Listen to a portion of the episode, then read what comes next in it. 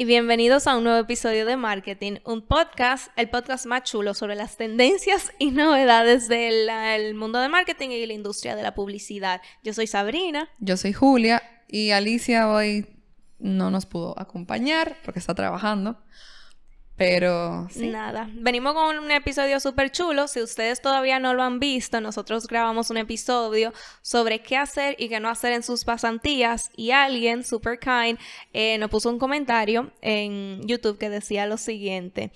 Eh, creí que se inclinarían más en el área laboral y qué hacer en el momento de estar trabajando como pasante. Entonces, en base a esa pregunta, decidimos hacerle como un part 2 de número uno, la experiencia de Julia, quien ha contratado pasantes ya varias veces dentro de la agencia, y mi experiencia trabajando como pasante en una agencia. Exactamente. Entonces va a ser como una entrevista ella y yo a ella. Exacto, como mutua. Exactamente. Entonces, nada, para iniciar, eh, como ya dijo Sabri, si quieren ver cómo funciona esto de ustedes aplicar, vayan para el otro episodio, como un resumen corto. Pueden buscar ayuda con sus... Eh, con la universidad. Exacto, con la uni, con la escuela de, negocios, con su departamento. O si ustedes conocen a alguien que trabaje en algún sitio, le pueden decir como que yo me encantaría trabajar allá, tal vez tienen una pasantía disponible y Básicamente conexiones con gente que ustedes conozcan. José en su cosa, definitivamente. Y hágalo con tiempo. Exacto. Entonces, volvemos ahora para el episodio de hoy. Eh, yo voy a comenzar un ching narrando de cómo fue mi proceso para aplicar. Yo hice dos pasantías, yo lo expliqué en el otro, pero en una de las pasantías que fue externa, yo me fui a Santo Domingo. Entonces, yo me acuerdo que para yo aplicar, en verdad, fue un ching como cuesta arriba, porque yo quería buscar trabajo, pero lo que me pareció fue la pasantía y yo la cogí. Eh, es un chin difícil cuando tú tienes que estar enviando como mucho currículum, es cansón, pero yo lo que recomiendo es como que tener la cosa al día. O sea, tú tienes tu currículum y tiene un párrafo chiquito que abre sobre ti y eso tú lo pones arriba de cada email. Y en el subject tú le pones como vacante tal, eh, interesada en tal vacante, por, por así decirlo. Exacto. ¿Cuáles han sido como que esos qué sé yo, esos correos que tú ves que te llegan de pasantía que tú dices, ok, este no va. Como hay algo ahí, como un trigger que tú lo puedes descartar desde el comienzo. ¿Te ha pasado? Sí, señora, muchísimo. Y sorry si usted ve marketing y aplicó, no es para ofenderlo, pero... Para mejorar. yo he recibido correos de personas que literalmente me mandan, o sea, su, su currículum y no tienen nada dentro de ese correo. Ni siquiera eh, título del, del, email, ni saludos, aquí le dejo nada. Simplemente como que su email, pa, su, su, su currículum. Y tal vez fue alguien que me escribió por Eden, o sea, por el DM de Eden, como que, ay, mira, me encantaría aplicar. Le escribimos a mandarlo para este correo. Pero si usted va a aplicar para un trabajo, desde el inicio tiene que causar una buena impresión hasta como su currículum se ve, habla mucho sobre usted como creativo, en esta industria al menos, como profesional, como persona que está, por ejemplo, manteniéndose aprendiendo, qué es lo que tú haces, todo eso. O sea, todo es importante y obviamente para mí es importante saber cómo tú redactas un correo. Si tú eres alguien de esa gente que simplemente lo manda, es como que, I'm sorry, pero yo... Entonces ahí tiene como menos 10 puntos. Sí, no, incluso yo lo, yo lo descarto. O sea, para mí eso ya desde ahí como que muestra poco orden. Yo digo, mm, mm". o sea, si yo tengo muchas opciones, me voy a ir por la gente que realmente me han dado seguimiento, que me escriben, que, que me mandan su, su, su currículum, su portafolio. Depende de la industria. Yo hablo por parte de la industria de, de Es de una agencia publicitaria. Exacto, de una agencia. Acá siempre les pedimos a los que quieren aplicar que manden su portafolio, su portafolio, perdón, aparte del currículum. Entonces, si me lo mandan de una vez y no tengo que pedírselo, mucho mejor, porque mi proceso es mucho, es mucho más rápido. Tienen que tomar en cuenta que ustedes quieren dejarle a esa persona de esa empresa toda la información clave posible para que nuestro proceso sea nada más verlo, enganché, te llamé. Si yo tengo que pedirte algo más a ti, eso retrasa el proceso. Exactamente, yo puedo poner como prioridad a alguien más. Entonces, eso sí tómenlo en cuenta. Entonces, número uno, pónganle el título, el correo, agrego un párrafo sobre usted, quién tú eres, qué te interesa. Exacto. Y ponga su currículum y si tiene portafolio, también eh, póngalo. incluyalo. Ven acá, los portafolios que tú han visto, ¿te lo envían como en PDF o te envían el link para una página? Me lo envían de muchas formas y realmente de todas me, me parecen genial. O sea, yo no tengo problema con que sea tanto en una página eh, como puede ser Pixieset, creo que es, como que sea un PDF. Lo importante es su contenido y cómo ese contenido se muestra. O sea, no es nada más de que la foto, sino que tú me dejes saber, mira, esto fue para una campaña publicitaria de tal marca, que yo lo trabajé con tal agencia o como independiente, em, o esto es algo que yo trabajé dentro de la universidad. Para mí es muy importante ver también lo sincero que son, porque a mí no me importa, o sea, si tú como estudiante me mandas algo que tú trabajaste con una marca internacional, como tarea no es lo mismo que tú lo trabajaste con una marca de que real, ¿me entienden? O sea, si tú me puedes aclarar eso, ya yo estoy como consciente de que, ok, esto es algo que se pudo haber usado o esto es algo que simplemente es una idea y sigue siendo buena. O sea, que eso es lo que yo voy evaluando. Y sí, sí existen muchas páginas. Ahora mismo yo no sé eh, cuáles podrían ser, honestamente, pero si tenemos el chance, lo vamos a estar compartiendo en algún post para ustedes saber diferentes formas de no complicarse la vida y que su portafolio se vea muy chulo, simplemente con tener un link y se ve hasta más profesional. A veces, como que la gente se, Pesa menos también para el correo. Exacto, como que se... Uno como que dice, wow, o sea, tiene su, su página con su cosa, qué chula. Entonces, si yo soy pasante y yo en verdad no he trabajado con ninguna marca grande así, ¿puedo incluir trabajo que tal vez no hayan sido publicados en mi portafolio? ¿Es válido? Sí, claro que sí. Todo lo que ustedes quieran mostrar para mí y para nuestra agencia, en este caso, es válido. Mientras que sepamos, o sea, cuál, cuál fue su fin o su idea. Ok, como el contexto, un parrafito chiquito. Exactamente, eso sería. Entonces, una vez vieron, tuviste el portafolio, viste también el currículum, te gustó, ¿cuál es el paso B? Bueno, yo les dejo saber con honestidad yo los tolqueo. yo busco su Instagram, normalmente su Instagram, no me voy tanto de que para Facebook realmente, o sea, sus redes sociales, yo las busco y a partir de ahí digo como que ok, porque también tus redes a veces hablan mucho sobre ti si están públicas.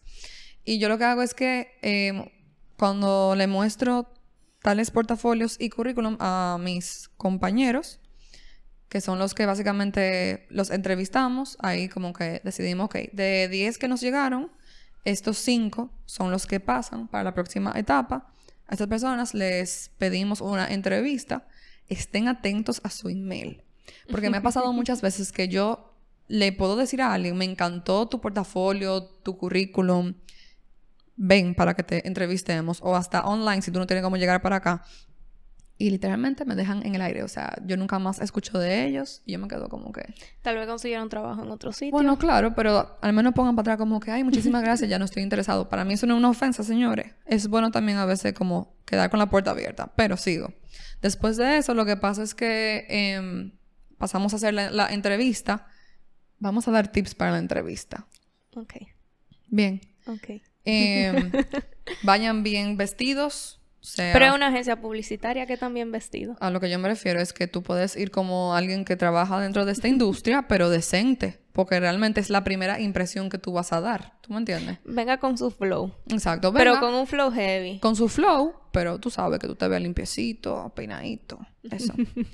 Em, vengan con actitud positiva. Lleguen temprano. Oh my god. Los días que uno tiene como entrevista siempre se autocomplica la cosa. hay veces que todo sale muy smooth y hay otras veces que no, entonces mejor llegar temprano. Exactamente. Y aparte de eso, como que lleguen con actitud muy positiva, eh, chilling, bebanse su agüita, su cafecito para que lleguen tranquilitos, no hay que tener nervios. Eh, mucho más en esta industria, por ejemplo. O sea, nosotros estamos aquí que queremos hablar contigo chilling, ustedes saben. Eh, y eso también, a veces eh, estar tan nervioso en una entrevista puede como que hacer que la persona que te está entrevistando entienda como que, mm, ¿cómo es que esa persona se podría manejar en una situación de estrés? Porque todos los trabajos tienen un nivel de estrés, eso hay que estar claro, ¿verdad? Entonces llega chilling, confiado, tranquilito, y ya pasa la, entrevista. En la entrevista hacemos preguntas eh, muchas veces, por ejemplo, de con quienes ellos han, trabajado, qué han hecho, si es estudiante, si no, cuál es su horario. Se le pregunta también algo muy importante. es que se le pregunta, por ejemplo, sus defectos y sus virtudes. Y a partir de ahí ya como que cerramos y le decimos, bueno, vamos a estar analizando todos los currículum que nos llegaron y después les damos em, la noticia de que si entraron o no. A mí en verdad que me ha funcionado mucho cuando yo como que voy a entrevistas es que yo llevo como algunas cuatro o cinco preguntas para yo hacerle al entrevistador porque alguna vez tú tienes alguna pregunta y la gente se queda o loading o lo único que le llega a la mente es la parte del sueldo y el horario. Entonces, preguntas que a mí me funcionan es, ok, ¿esto es una vacante nueva o esto es una vacante que se abrió o como que antes existía y la persona salió?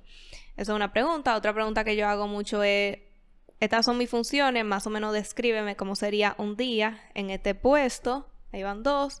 Eh, yo pregunto también si hay oportunidad de crecimiento. O sea, si tú eres pasante, está totalmente válido. Preguntar desde un inicio. ¿Tú crees que haya posibilidad de que me fijen o esto es meramente por la pasantía?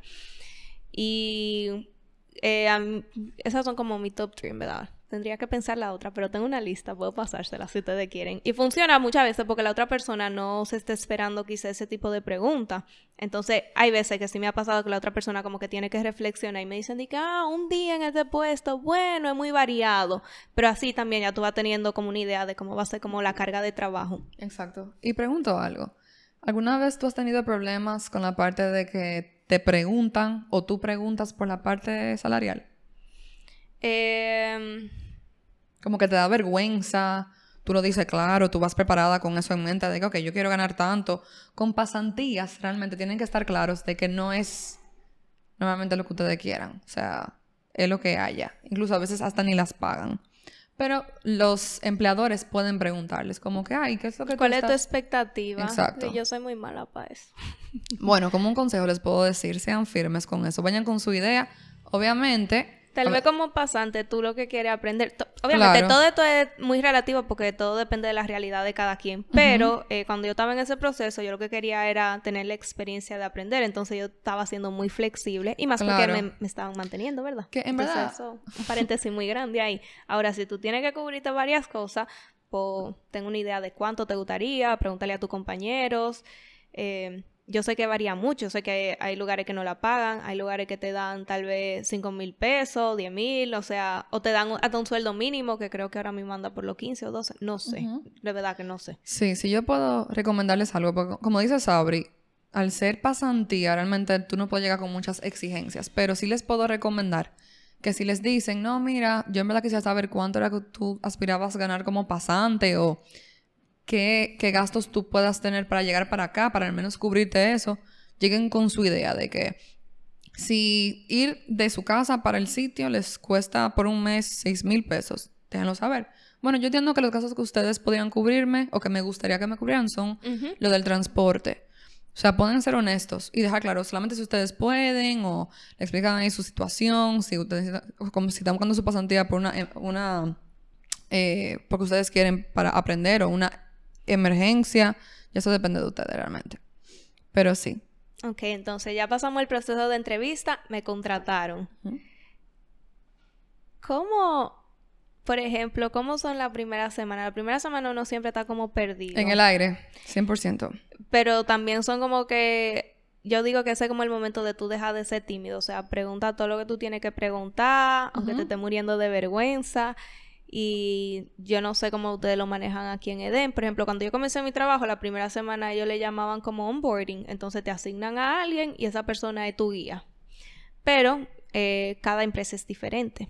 Claro. Eso es básicamente lo que hacemos acá. Pero no lo hacemos con un orden realmente, si les soy sincera.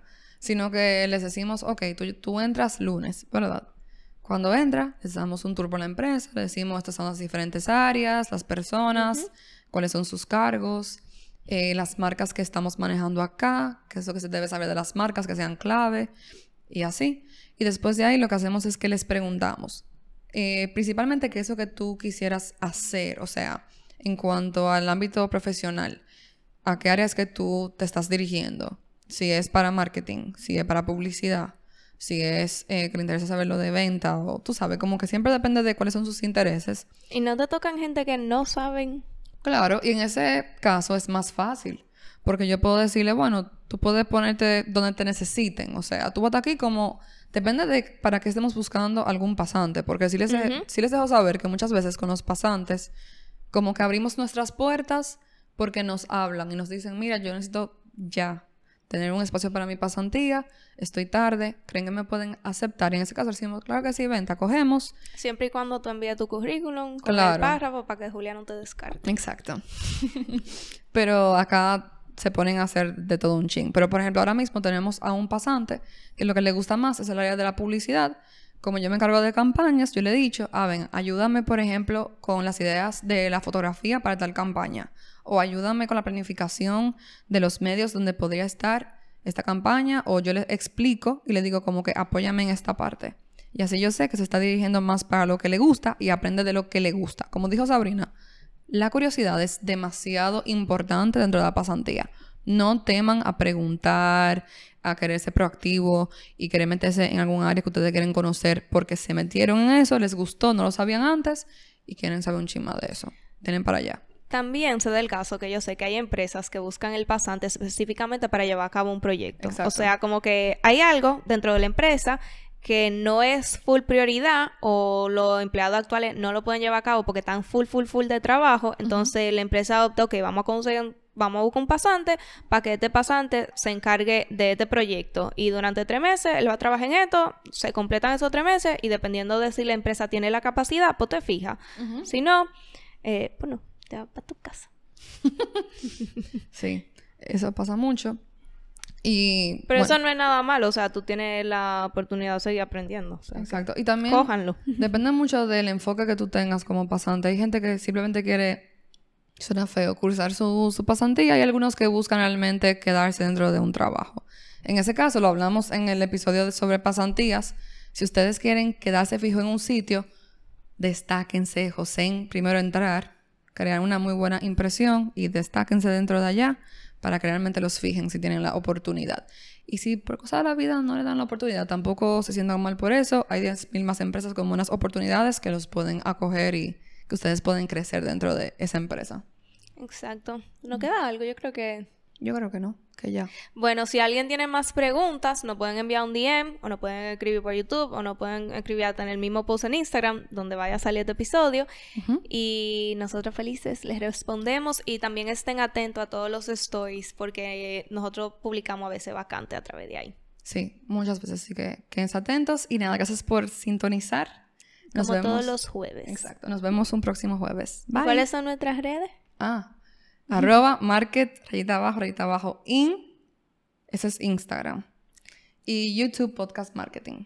Y estamos en TikTok también, así que ya ustedes saben. Bye bye. Bye.